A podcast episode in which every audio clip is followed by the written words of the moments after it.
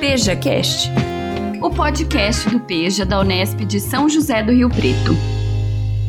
Olá pessoal, tudo bem com vocês? Aqui quem fala é Lorenza e eu tô novamente com a Fernanda em mais um episódio do PejaCast. Oi gente, eu sou a Fernanda e vocês já me conhecem aqui do PejaCast. No último episódio conversamos sobre as letras Y e W. Vimos como as utilizamos para representar os sons de palavras da língua portuguesa e de palavras emprestadas de outras línguas, também conhecemos a origem de cada uma delas. Neste episódio, vamos descobrir a história de letras que fazem parte de nosso alfabeto e que representam consoantes do português. Veremos como elas estão presentes na maioria das palavras que escrevemos todos os dias. Fernanda, podemos relembrar quais são as letras que representam consoantes do alfabeto e como elas surgiram? Bem, pessoal, já vimos nos episódios anteriores do PejaCast que há letras que representam consoantes. As consoantes são produzidas quando o ar que sai dos pulmões é articulado, ou seja, ocorre alguma alteração para a produção de sons de uma língua. No caso das consoantes, o ar encontra algum obstáculo na nossa boca durante o caminho que ele percorre quando sai dos pulmões até ser expelido pela boca e o nariz.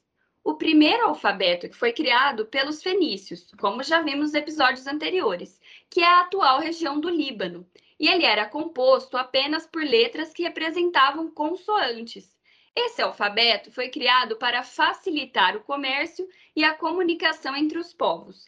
Porém, mais tarde, os gregos se apropriaram do alfabeto fenício, incorporando letras para representar as vogais. Por isso, há letras para escrever vogais e consoantes no alfabeto grego. O alfabeto latino, que utilizamos no Brasil, teve sua origem no alfabeto grego, que foi modificado para escrever as línguas filhas do latim, como a nossa, o português podemos ver o quanto representar as consoantes foi importante desde o começo da história dos alfabetos. Vamos relembrar quais são as letras que representam consoantes em nosso alfabeto? B, C, D, F, G, H, J, K, L, M, N, P, Q, R, S, T, V, W, X, Y, Z.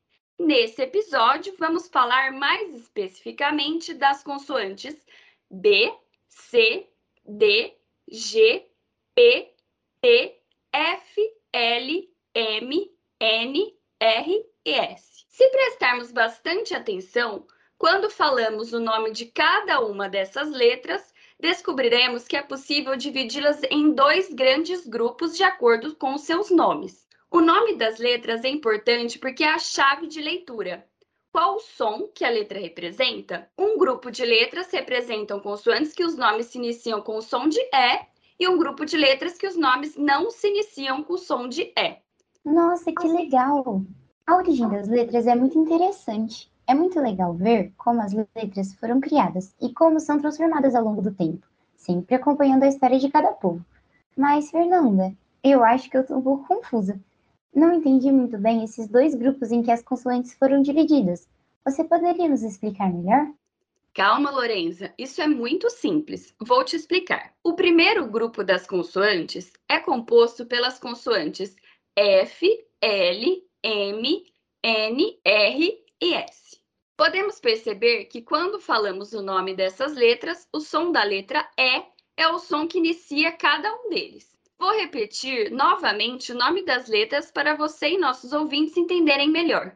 F, L, M, N, R, S.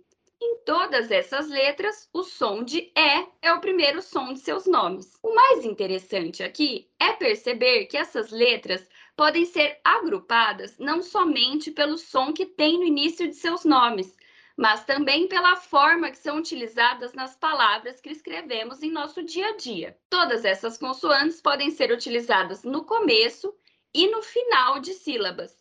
A única exceção desse grupo é a letra F, que só é utilizada no começo das sílabas, como na palavra família. Ela se encontra na primeira sílaba dessa palavra, na sílaba Fá. Todas as outras consoantes que compõem esse grupo podem ser utilizadas nas duas posições, no começo ou no final de sílabas. Por exemplo, podemos ver a letra L no começo da primeira sílaba de leão, a sílaba le. Mas também a encontramos no final da última sílaba da palavra essencial, na sílaba AL, ao, quando o L pode ser falado com o som de U.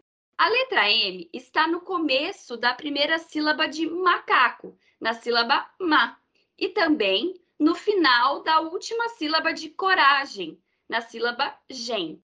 O mesmo acontece com as demais letras que fazem parte desse grupo das consoantes, as letras N, R e S. Todas podem ser usadas no começo e no final de sílabas. Nossa, Fernanda, acho que agora eu entendi esse grupo.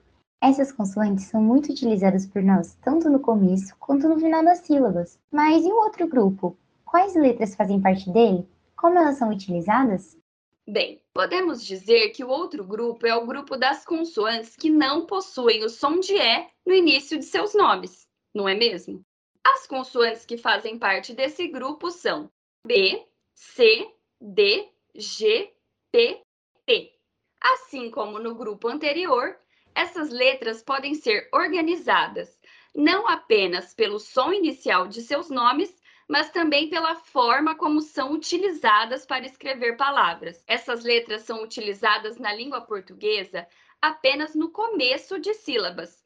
Podemos confirmar isso observando atentamente as palavras que conhecemos. Por exemplo, a letra B pode ser usada no começo da primeira sílaba da palavra baleia, na sílaba ba mas não encontramos nenhuma palavra que tenha uma sílaba que termina com a letra B. Veja que em inglês essa letra pode aparecer no fim de sílaba, como na palavra web, que nós já conhecemos. A letra C está no começo da primeira sílaba de cogumelo, na sílaba co, mas não existe nenhuma palavra que tenha uma sílaba que termina com a letra C. O mesmo ocorre com as demais letras que fazem parte desse grupo. A letra D, G, P e T.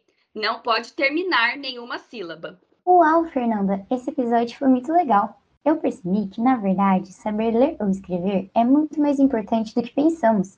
Cada letra carrega uma história em si. Precisamos reconhecer o valor da origem das letras em nossas vidas, pois isso é essencial na forma que entendemos o nosso alfabeto. Sim, Lorenza. Cada letra carrega muita história e cultura consigo. É preciso entender que as letras são muito mais do que apenas representações de sons da língua portuguesa. Nos próximos episódios do PejaCast, vamos continuar nos aprofundando na origem das letras de nosso alfabeto. Por hoje é só, espero que tenham gostado e até a próxima. Até a próxima, pessoal. Tchau. Tchau. Apoio Labfon, Laboratório de Fonética e Bilce Unesp. Realização PEJA, Programa Unesp de Educação de Jovens e Adultos, Campus de São José do Rio Preto. PejaCast, o podcast do Peja da Unesp de São José do Rio Preto.